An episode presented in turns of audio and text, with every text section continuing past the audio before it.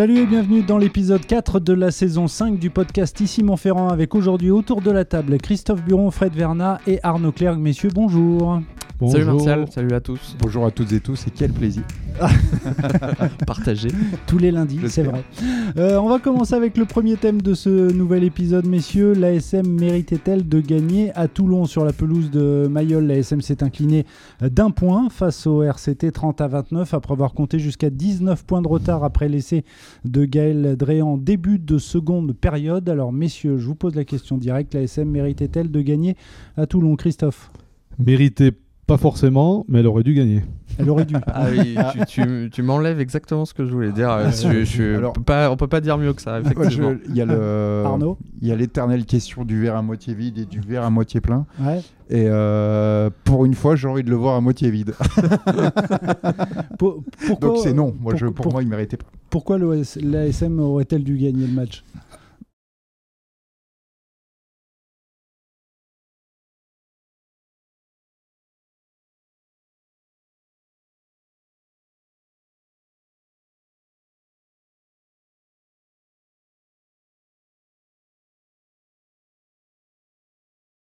Alors déjà, pourquoi elle ne méritait pas forcément euh, la lecture de sa première, première Oui. période, de, de son indiscipline euh, vraiment trop importante pour, euh, pour un match de ce niveau. Voilà, elle méritait peut-être pas forcément sur... Enfin, si elle, si elle le méritait, c'est pas sur les- la constance des 80 minutes. Pourquoi elle aurait dû gagner? Parce que bah, parce qu'elle est dans une dynamique sur la fin de match, qu'elle a que les Toulonnais sont acculés, qu'ils ont, ils sont sous pression. Il n'y a qu'à voir le regard de- du staff, le- le- les, les- les joueurs qui étaient sortis, qui étaient sur le banc à ce moment-là, derrière la, la main courante, on sentait que- qu'ils voyaient arriver la catastrophe. Quoi, et que Clermont, en plus, a eu les munitions. Je repense au, au comtesse de Fischer qui leur donne une balle de, une, une balle de match. Mhm. Euh, le coup d'avant, ils étaient dans. Bon, il y a la pénalité euh, que rate aussi Bello qui est importante, Oui, à on en 22 mètres reparlera face au poteau. Psychologiquement, oui. À ce Psychologiquement, moment-là. euh, tu peux leur mettre un coup. Et puis, euh, et puis sur, leur, deuxième mi-temps, sur le fait de rien avoir lâché, un peu au caractère et puis euh, avec beaucoup d'abnégation, ils sont revenus, ils font douter ces Toulonnais et mourir à un point. Et ben voilà quoi, c'est c'est encore un peu désolant, même s'il y a du mieux puisqu'ils ramènent un point, Mm. contrairement au premier match. Le, le point de bonus défensif, effectivement. Euh, Arnaud, tu dis que euh, l'ASM ne mérite pas. C'est vrai qu'en première fait- mi-temps, euh, bon, on a vu beaucoup d'indiscipline. On va rappeler qu'il y a eu deux cartons jaunes, euh, Oui, oui, bien Gebrasiak sûr. et, et Ojovan. Moi, j'entends, ça fait. euh, j'entends. On a entendu pendant 26 matchs la saison dernière. Mhm. Et donc là, ça va faire 3, donc 29 matchs où, où on entend dire il nous faut de la constance sur 80 minutes, il faut, nous faut de la constance sur 80 minutes, il nous faut de la Bon, là, ça constance sur commençait 80 mal. minutes. Bah là, il y a eu de la constance sur 39 minutes. Donc euh, c'est pas c'est pas encore suffisant. Alors je qu'il y a de la constance dans l'inconstance. Alors, si je comprends bien euh, à l'ASM. Oh, vous, me- vous me donnez mal à la tête. vous, avez, vous avez deux heures pour. Non, non, mais je. euh, alors oui, la- la- il- c'est une équipe qui a eu une très belle réaction et qui a su totalement inverser la rencontre. euh, ça, il n'y a pas de problème. Et le caractère est là et c'est déjà une très belle chose. Mais euh, je peux pas m'empêcher de penser qu'avec plus de constance en première mi-temps, euh, euh, cette équipe aurait pu, aurait pu ramener la victoire de Toulon. Et euh, en Elle aurait prenant- dû. Elle elle aurait dû, et en prenant, disait 19, Christophe. ouais, et en prenant 19 C'est ce- points, prenant 19 points de retard et 3 essais, euh, trois essais en infériorité numérique, c'est trop. Parce que c'était Prendre 19. presque un miracle euh, finalement sur la. Moi je trouvais le score presque flatteur pour l'ASM à la fin de la première mi-temps, à la, Oui. à- à la pause, euh, à 13. Ils sont euh, venus deux fois. 15. La- euh, Il y, a- il y a- il y a eu énormément d'occasions gâchées par les, par les Toulonnais. L'ASM est venu deux fois dans, le, Enfin, dans des, les 22 des occasions ga- gâchées par les Toulonnais, mais aussi euh, une bonne défense. Mm. Moi, je trouve Notamment en touche, notamment en touche. Il y a eu Bon, des- déjà la euh, touche, euh, ils ont vraiment, vraiment emmerdé à ce niveau-là, mais c'est surtout sur l'organisation défensive où je trouve que l'ASM est quand même nettement mieux que, C'est vrai. que les autres saisons. Et, Ouais. c'est- et c'est- et ce qui est dommage, c'est que euh, ils sont venus deux fois. L'ASM est venu deux fois dans le camp toulonnais en première mi-temps. Et il y a notamment eu ce premier essai après euh, peut-être une dizaine de temps de jeu où, l'ASM a affiché ouais, de la ouais. maîtrise. C'est la seule fois de la première mi-temps. Et, et- et on a vu que cette équipe clermontoise pouvait, euh, pouvait vraiment gêner euh, euh, ce RCT. Donc c'est dommage de ne pas avoir affiché plus de maîtrise durant toute la rencontre positif, et plus longtemps. J'allais dire dans le négatif, c'est qu'en fait, ces fautes, elles sont intervenues comment? Souvent, c'est un, excès d'engagement et d'agressivité, mais il y a eu, j'ai trouvé qu'il y, y, a eu de l'agressivité euh, euh, de manière positive, pour euh, reprendre ce que disait Christophe. Il y a eu des choses vraiment très intéressantes en défense, et on sait que ça sera la base quand même de, de la constance de l'équipe dans ses résultats cette saison. C'est la défense qui va, qui va permettre les, les lancements de jeu derrière et de faire fonctionner cette, ces, lignes arrière. Euh. Mm, mm. Après, cette après cette prestation-là, elle, est, bon, elle a lieu à Toulon. Mais ce qu'on attend d'une équipe comme l'ASM maintenant, c'est qu'elle reproduise, sur la deuxième mi-temps bien sûr, hein, mm. ce genre de performance quand il faudra aller gagner à Pau, à Brive, à Perpignan ou à Bayonne. Mhm. Là où l'ASM euh, devra aller chercher des points. Ce qui est un peu gênant, c'est que. pas arrivé la dernière. Ce qui est un peu gênant, c'est quand on reprend le match contre le Stade français, euh, on se dit que ce match était prenable. Euh, on reprend le match contre Toulon, on dit que ce match était prenable. Enfin, tu, tu parlais de la saison dernière, ça ressemble beaucoup et contre de ce point de vue-là à la saison dernière. on se dit, ouais, c'est dommage le bonus offensif. Enfin, trois fois dommage. Mais alors, ce qui est d'autant plus rageant, c'est qu'on a l'impression, enfin, moi j'ai l'impression sur ce match, on a vu une équipe de l'ASM capable de, construire davantage ses, essais que sur les, deux premiers matchs. Alors, déjà, oui, dans le jeu, on sent que ça commence à, prendre forme. Euh, même si, bon, il y a eu des erreurs hein, quand même. Il y a eu des, fautes de main, des Il y a eu des fautes de main, il y a eu des, mauvaises transmissions. Euh, et puis bon, on peut estimer qu'il manquait au moins deux, deux joueurs un peu cadre ou leader qui, qui, qui, vont, qui vont le devenir, je pense à Simonet, là, et puis il manquait Penaud, bien sûr, mhm. qui, auront, leur place. Mais bon, ce qui est intéressant, c'est plutôt la performance de la charnière qui a été quand même plus euh, dans l'animation. Donc Bézi et dans tout à fait ouais. Mhm. Même Bello, on sent qu'il commence à moi, j'ai y a un secteur de jeu, les, soutiens. Euh, j'ai trouvé les soutiens beaucoup de réactivité, mmh, de, de, volume de jeu, d'agressivité aussi. Il y a eu des déblayages qui étaient parfois même à la limite d'ailleurs mmh, euh, de la légalité. Mais euh, pour le coup, dans, dans, les soutiens, je trouve ça toujours intéressant. C'est un bon indicateur. Dans, dans, ouais. dans ce registre-là, on peut saluer la, la performance de De Seine qui a été, super qui a été très très présent dans ce secteur, dans ce secteur de jeu. Mais alors messieurs, pour euh, clôturer ce premier thème, euh, j'ai envie de vous poser la question, est-ce que l'ASM a-t-elle appris à voyager? C'est bah, encore un peu trop tôt pour le dire.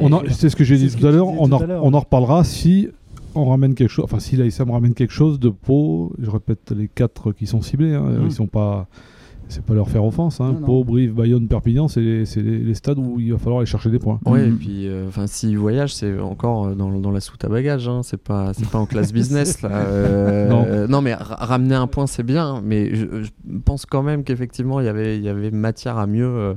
Euh, comme à Paris lors de la première journée, il y avait matière mm. à, décrocher une victoire. Quand, il y aura des victoires à l'extérieur, on pourra dire que l'ASM voyage. Pour l'instant, non, on ne peut absolument pas répondre à cette question. C'est toujours plus difficile de gagner un match quand on prend 19 points de retard.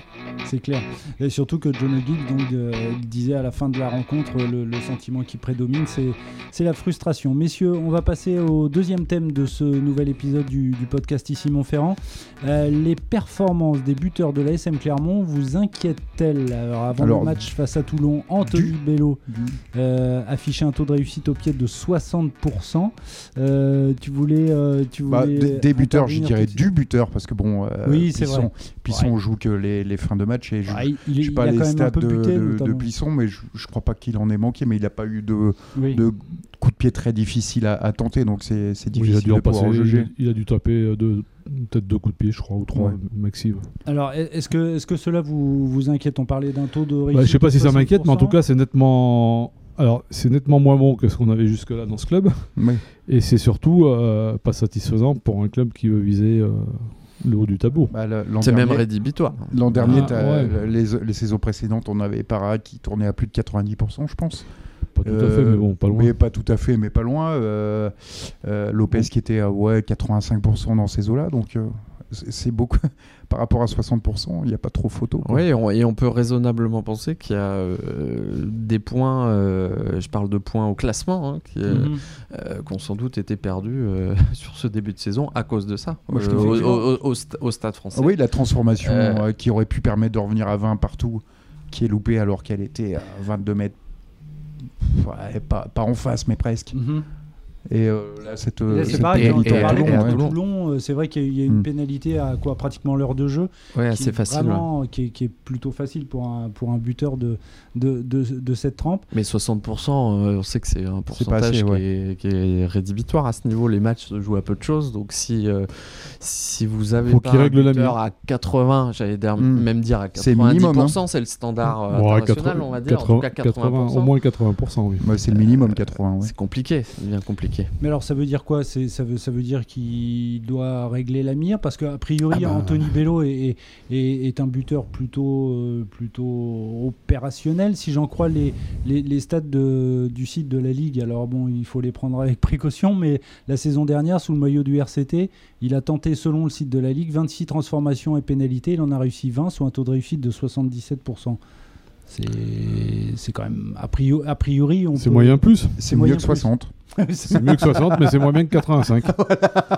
Donc il faudra qu'il. Non, mais de toute façon, il faut qu'il oui, améliore ce pourcentage. C'est c'est- Mm. c'est Ouais, évident. on, on- on peut dire aussi quand même que l'ASM a perdu dans ce domaine-là. Ah bah ouais, bien sûr. saison quand on perd un, un, un Morgan Parra et même j'allais dire Bah, il y un avait le- Camille Lopez, Il y avait le duo, euh, effectivement, qui était assez efficace. qui, qui était dans des standards internationaux Mhm. euh, de, de, de- de ce point de vue-là. Il me semble que les, les deux buteurs euh, attitrés cette saison sont, sont un petit peu en dessous euh, en termes de standards. Plisson est peut-être un peu plus régulier à mon avis, mais reste à, Mais reste à voir. Euh, Bello est aussi euh, en dessous de ses propres standards, là, clairement, Oui. 60% sur le début de saison, parce qu'il il vaut bien mieux que ça, on n'a aucun doute là-dessus. Mais ça veut dire quoi? C'est c'est un problème de confiance. C'est comme au foot euh, pour un un joueur. alors là, oui, euh, alors, la réussite des tirs au but, ça c'est oui. quelque chose. euh, c'est C'est un, nébuleux, c'est hein. un joueur qui arrive, qui s'installe, le- parce que par ailleurs, moi je trouve qu'il fait pas, il fait pas un mauvais match. euh, Mm. Anthony Bello dans, dans l'animation, il a réalisé plutôt,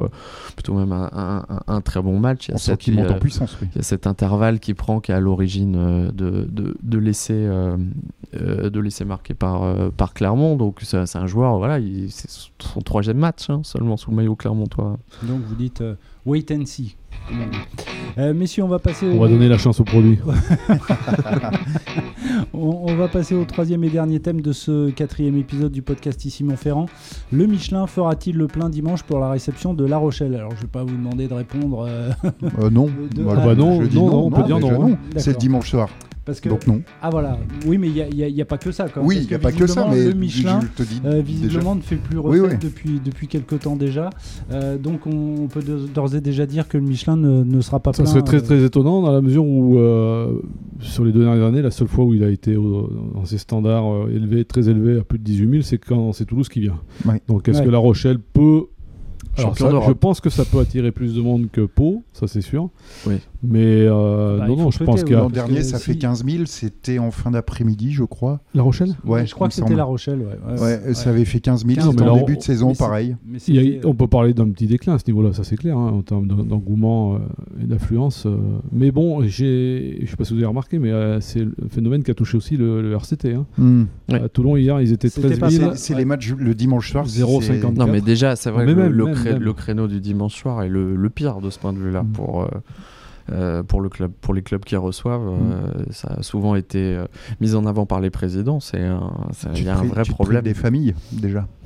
Alors ça fait, ça fait déjà quelques années que ça dure et parmi les, les causes de la désaffection, on nous avance, euh, bon il y a eu la crise sanitaire bien évidemment, les nouvelles habitudes passées durant le, le, le confinement, l'instauration du pass sanitaire ensuite, le vieillissement des abonnés aussi et la concurrence du Clermont Foot qui évolue depuis deux saisons en Moi, j'y crois pas du 1. tout, Il y a- peut-être aussi les résultats Moi, de la SM qui Bah c'est la, cause, tout, moi, la cause numéro un. Ouais. C'est les performances. euh, Les performances sportives, Sportives. et la concurrence du Clermont Foot. Oui, mais elle, existe aussi. Elle, elle, existe elle- aussi. elle peut jouer dans une- pour une petite à la part, marge. mais bon, à la marge. ouais. Oui. Mais c'est le, jeu pratiqué, c'est le rugby, et c'est la, composition de l'équipe, c'est le sportif, bien sûr. Ouais, C'est le sportif, tout à fait. Et ben, ça s'est vérifié dans tous les sports. Remettez de toute 5-6 façon. internationaux incontournables de l'équipe de France, euh, l'ASM dans les deux premiers qui jouent euh, les premiers rôles, et puis euh, et le, et le rugby qu'on avait l'habitude de voir il y a quelques années. euh, Ça marche, pour, ça marche pour Ça toutes les hein. équipes, pour tous les niveaux. Euh, je vais faire un parallèle avec l'équipe de France de rugby. Quand, euh, quand l'équipe de France gagnait pas un match, le stade de France n'était jamais rempli. Et là, il est rempli. euh, C'est vrai. Dès que les places sont en vente, c'est rempli euh, deux jours après. Quoi. Ce qui est curieux, c'est que pourtant l'ASM euh, a des résultats à domicile la saison dernière. Il y a eu, il y a eu des grosses Ouais, mais ça va au-delà de ça, à, là, à ça domicile, va. mais c'est vrai que c'est une dynamique un peu plus Mm. générale. Euh, je sais qu'on n'aime pas le terme euh, au club, mais il y a une phase de transition qui est amorcée depuis, euh, de- depuis, depuis la saison dernière. Et Ouais. bah, voilà, il y a un cycle qui est en train d'être d'être réenclenché. C'est sans doute un peu moins vendeur pour une frange du public. Hein. Faut pas oublier quand même que le nombre d'abonnés reste quand même très conséquent à Mm. l'ASM. De ce point de vue-là, il y a, y a toujours une base de public qui est, qui est- qui est importante. C'est la petite marge supplémentaire, effectivement, où là, Ouais, euh, je suis c'est un peu plus volatile. Je suis d'accord Ouais. avec toi. Je pense pas que ce soit les supporters purs et durs qui aient, qui aient déserté le Michelin. C'est les, les gens qui venaient. euh, Il y a une époque, euh, faut dire ce qui est. Le Michelin, Ouais. c'était l'endroit où il fallait The être. place to euh, be. be, voilà. C'était the place to be. et c'est ces gens-là qui venaient pour ces occasions-là qui ne viennent Mm. peut-être plus.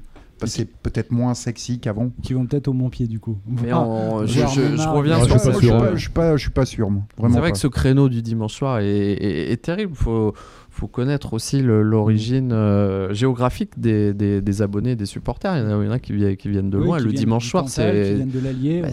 c'est rédhibitoire et ça fait aussi qu'on se prive, on va pas se mentir, d'un du- d'un autre attrait de venir au Michelin, c'est la troisième mi-temps, c'est de profiter aussi bah, de juste après le match, on Ouais, boit le dimanche soir on à, discute. 23h, euh, 23h30, c'est mais- chaud. et oui, Ouais. évidemment, on travaille le lendemain. Un, un- un petit chiffre tout de même euh, que j'ai euh, glané sur le site de, de la montagne.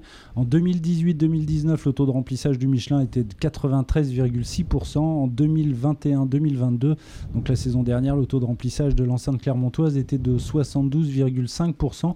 Après, ce qu'il faut rappeler, c'est que la baisse, elle, est générale en, au top 14, à part peut-être quelques exceptions comme le Stade toulousain ou, ou- Ou La ou La Rochelle. Rochelle. C'est le, cas en top 14. Euh, je crois que j'ai lu que c'était le cas aussi en, en Ligue 1 et un petit peu dans les espaces culturels, on va dire dans la vie culturelle. Oui, mais ça, Ouais, c'est- le, le En Ligue cinéma 1, aussi, on- pareil. euh, ouais, ouais. En Ligue 1, non. En Ligue 1, non. Il y a plus d'abonnés, sauf euh, le Clermont Foot, qui est un des rares cas. De, je crois que c'est même le seul club qui a perdu des abonnés euh, par rapport à la saison précédente. Donc euh, du coup, ben, on, met en, on met en place des, des opérations euh, destinées notamment aux, aux, Aux familles, aux ouais. étudiants et Aux familles, familles, euh, ouais. puisque je sais que Arnaud, toi, tu as écrit un, un- un article la, la semaine dernière. On va voir si ça, si ça prend, si, si ça attire euh, du monde. On veut attirer aussi un nouveau public dans les enceintes, dans les enceintes de Il rugby. cible ce public, le, le club cible ce public, parce que c'est ce public-là qui, qui a déserté un peu le, Ouais.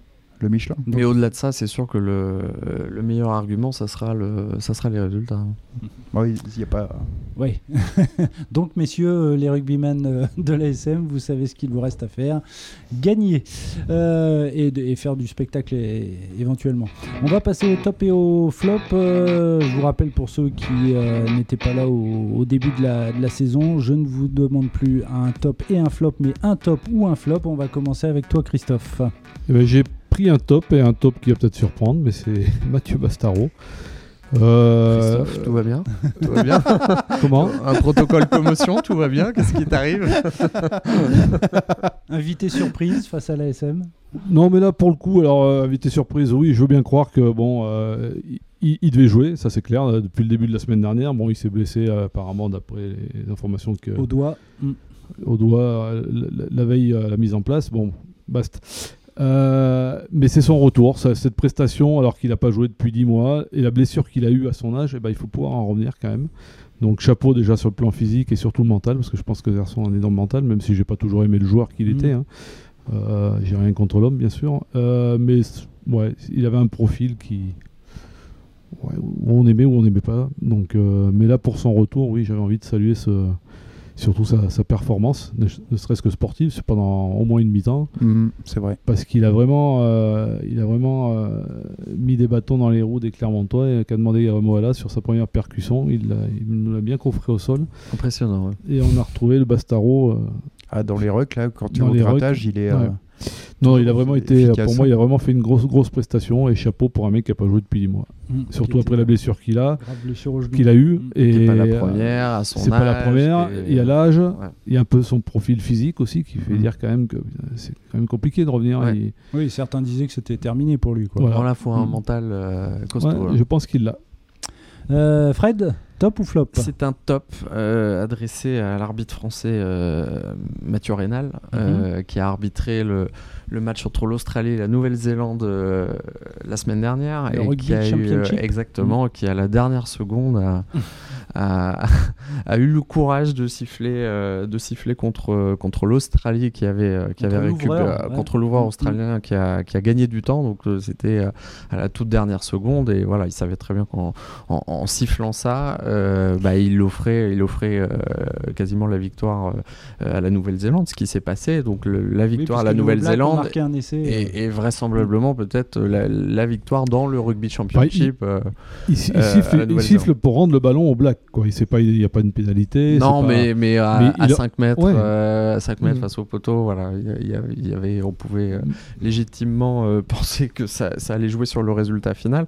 Bah, c'est un top parce que c'est très courageux. moi, je vous cache pas que devant ma télé, je me suis dit, mais il est complètement fou, c'est inadmissible, qu'est-ce qu'il va faire? Et puis en fait, quand on, quand on entend, ça a été publié sur les, sur, les réseaux, le, le, sonore de, de, de l'arbitre et la discussion qu'il peut avoir aussi bien avec le capitaine australien qu'avec euh, l'ouvreur euh, australien, euh, il y, a eu plusieurs rappels à l'ordre en fait. Et il y a plusieurs secondes qui s'égrènent et, il prévient plusieurs fois. Et il y, a même un coéquipier de l'ouvreur qui est derrière et qui, lui dit, qui lui dit vas-y, joue, joue, joue. Et il a aussi eu le courage, ça c'est, euh, je trouve ça euh, vraiment courageux aussi de sa part et, euh, assez noble, j'allais dire, et élégant de, d'avoir été discuté avec les Australiens derrière pour à nouveau après le match pour mmh. expliquer sa décision mmh. et, faire de la de, la pédagogie. Voilà, il y, a un règlement. Alors il l'a peut-être poussé à l'extrême, mais pour le coup, je trouve qu'il l'a il l'a appliqué avec avec rigueur. Et je crois savoir que, enfin, j'ai vu le match, l'ouvreur australien est pas, pas vraiment à la fête. En plus, c'était son retour. Bref. C'est ça, euh, Bernard Follet. Top ou flop euh, Ah, flop, flop, ah, flop. euh, Mon flop, ça sera pour Melvin Jaminet. je trouve que on, on a on a été vite dithyrambique face à ce joueur, c'est vrai, qui a fait des bonnes prestations en équipe de France. qui ça mm. pas Christophe alors. Ici et ailleurs. Non, non, moi non plus. J'ai pas été de, j'ai pas été de, de cela. Euh, je le voyais évoluer en top 14 et, je me disais quand même, c'est, euh, je pense que c'est un joueur qui a surperformé performé en équipe de France et que euh, je pense qu'il va. Enfin, je trouve qu'il est en train de plafonner le match. Il a fait un, il est passé un peu à côté pour sa première titularisation avec Toulouse euh, face à Pau. Euh, jeu au pied moyen, sous les ballons hauts, pas très rassurant. Il l'avait déjà montré au tournoi destination qu'il n'avait pas, été, pas été très rassurant. Et je trouve que Ouais, J'émets des, des petits doutes euh, quant à ce joueur, euh, et surtout par rapport aux, commentaires dithyrambiques qui ont été faits. Euh. Commentaires dithyrambiques, oui.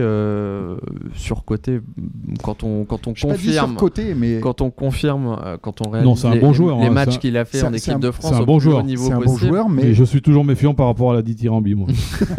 Il faut pas oublier que c'est que sa deuxième, c'est sa deuxième saison. il attaque sa deuxième saison au plus haut niveau. Donc euh, il faut peut-être lui laisser un peu de temps. Faut peut-être. Je te rejoins euh, juste sur un point, c'est que je trouvais que euh, la saison dernière, y compris avec l'USAP, avec l'USAP, il n'a pas toujours été même, Si, brillant que ça. Mais pour le coup, en équipe de France, il faut dire ce qu'il est. Il a réalisé des matchs d'une grande classe. Au tournoi destination, j'ai trouvé plutôt moyen, moi. Mais euh, et même avec l'USAP, euh, alors ça en équipe de France, je lui enlèverai pas ça si ça réussit, euh, sa réussite au tir au but. On parlait, on en parlait tout à l'heure, c'est super important. et avec l'USAP, c'est il de manière plus régulière, et surtout lycée sur toute une saison, ses stats sont moins impressionnantes qu'en équipe de France. Donc je sais pas, il y a des trucs qui me font dire que bon, il doit encore, il doit encore progresser. Eh bien, c'est promis, Arnaud, on surveillera les et ses performances avec le Stade Toulousain. Messieurs, on termine avec le, quiz, parce qu'il n'y a pas de raison. Euh, on va commencer avec le jeu du bouclier. Alors, euh, Fred, qui n'était pas là, euh, je, vais, je vais le rappeler pour lui. Je vous cite le nom d'un joueur, et à vous de me dire si ce joueur a gagné un, deux ou trois boucliers. Alors, si je vous dis Yannick Josion. 3. 3. 3. Euh, ouais, 3, oui, ouais, 3, effectivement, 2008, 2011 et 2012. si je vous dis. Toulouse. Oui. ça, ça, ça, faut vraiment, faut vraiment pas avoir eu de bol. Il faudrait qu'on trouve la liste des Toulousains qui n'ont pas beaucoup de Brennus. Euh, si je vous dis David Scrella, 1, 2 ou 3 Euh, Deux. 1. 3, 3 pour euh, Christophe, 1 pour Arnaud et 2, comme ça il y a tout le monde, c'est 3. Eh oui, 2004, Stade 2007 français. et 2011. Stade français, Toulouse. Euh, on va parler du, du Stade français. français. Si je vous dis Pascal Papé, 1, 2 ou 3 2. 2. 2. Pascal Papé. Ouais, Deux. Pascal Papé, Euh, Pascal Papé. Euh, je dirais joueur du Stade français, un seul effectivement, en 2015, euh, la Avec le Stade victoire du, français. du- du Stade français. Messieurs, euh. Arnaud reste avec nous. le, jeu, le jeu de l'entraîneur maintenant. Je vous donne trois indices, à vous de me trouver le nom d'un entraîneur de rugby, bien évidemment. Les indices, ce sont souvent des, des clubs, des clubs que cet entraîneur a, a géré, a coaché. Alors si je vous dis Pau, Perpignan et Bordeaux, est-ce que ça vous dit quelque chose? Pau, Perpignan et Bordeaux. Euh, Delmas. Del, euh, Delmas, non, Non. non, non, Non, ah non, c'est- non, Pau, non, j'ai, j'ai- Non, ils m'ont- ils m'ont- je t'expliquerai pourquoi, mais j'ai Pau, Perpignan, Pau, Bordeaux. Perpignan et Bordeaux. Alors Delmas, si je dis pas de bêtises, c'est un Jacques. Jacques. euh, Donc Brunel, un Jacques, Brunel. Jacques Brunel. Jacques Brunel. Mais je pensais, je Voilà, pensais. Jacques Brunel, ah, voilà, oh là, mais, voilà, c'est moi, c'est moi qui. Ah, ouais, ça c'est quand c'est- on revient de vacances, hein, on, voilà. on a un peu décroché. Pourquoi j'ai, j'ai failli te dire euh, Trop- bonne trop de réponse Je pensais, déconnexion, à euh, Jacques Brunel. Je pensais à Jacques Brunel. Je suis Bon, en désolé. tout cas, c'est Jacques Brunel. Si je vous dis, messieurs, Narbonne, équipe d'Italie et Racing Métro. Berbizier. Ah oui, Ouais. un grand nom du, du- du rugby français, Pierre Berbizier. Euh, dernière, euh, dernière proposition. Et si je vous dis euh, Oyonnax, Castres et Bordeaux. Oui. Ouais, tout le monde l'a dit. Là. Je savais que celle-là, même, même moi, je l'aurais trouvé celle-là. Euh, on va terminer avec le jeu du champion. Alors, c'est un petit peu plus compliqué, hein, mais euh, voilà. Je vous donne trois indices pour trouver une année. Et quand vous avez trouvé cette année, Il faut eh bien, vous devez me citer Ouais. l'équipe qui a été sacrée championne de France cette année-là. Championne de France, bien évidemment, de, rugby cette année-là. Et oui, Claude François est toujours avec nous dans ce podcast. Cette année-là, les fans du groupe Nirvana sont en pleurs après la mort de Kurt Cobain. Euh, tunnel Toulouse, sous la Toulouse Manche. 95. Non, Le 94, tunnel euh, sous la Manche est ouvert au public et le Brésil gagne la 94, Coupe du Monde. Toulouse. 94. Toulouse. Et donc c'est euh, je Toulouse qui est sacré euh, Nirvana, champion, quand même. euh. euh, champion aux dépens de. Bon, On se demande. Ouais, on se demande. On ne donne, on, on- on- on ne dira rien. Messieurs, merci beaucoup en tout 22 cas. à c'est- 16. il, y a, il y a même le score. Bientôt, on va avoir le- les Mal- minutes. On a l'éphéméride. Mal- malgré l'essai de Christophe Juillet qui avait fait naître beaucoup d'espoir. Voilà, en tout cas, cet épisode, vous pouvez le retrouver sur le site euh, de la montagne et sur les différentes plateformes de podcast. Messieurs, merci beaucoup et à bientôt. Ciao. Ciao, ciao. Ciao. Ciao. Salut, salut à toutes et tous.